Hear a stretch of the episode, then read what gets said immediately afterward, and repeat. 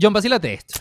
¿Me creerías si te digo que un maracucho alemán en la Primera Guerra Mundial? ¿Cómo es la cosa? Bueno, se trata de Carlos Otomeyer Baldó, hijo de un alemán que había venido a Venezuela a trabajar con el café y de una colombiana de ascendencia gocha. Él nació en Maracaibo y vivió allí casi toda su infancia. Luego se mudaron por un tiempo a Caracas antes de mudarse a Alemania con toda su familia. En 1914 estalla la Primera Guerra Mundial y él se enlista en el ejército, pero no lo dejaron participar por latino. Luego peleó un tiempo en el frente, pero luego se cambió a la aviación. El pana se convirtió en un duro de su época y realizó varias hazañas que le otorgaron la Cruz de Hierro por sus méritos de guerra. O sea, el bicho era cabilla en el aire, ¿no? Bueno, tanto así que lo designaron instructor de la Academia Alemana. Pero luego de que se acabara la guerra, regresó a Venezuela, conoció al hijo de Juan Vicente Gómez y fue parte de la fundación de la Fuerza Aérea Venezolana. Gómez inclusive le financió un viaje a Estados Unidos para que fuera, aprendiera lo último en tecnología y trajera toda esa información para Venezuela. En 1933 estaba haciendo un vuelo de prueba en Maracay y ese avión no aguantó el jamaqueo y se estrelló en lo que hoy es conocido como la Avenida Las Delicias en Maracay. Su muerte fue un gran revuelo, inclusive la noticia le llegó a Hitler, quien mandó una comisión para dar sus condolencias. Tú me estás diciendo entonces que si vemos una película de la Primera Guerra Mundial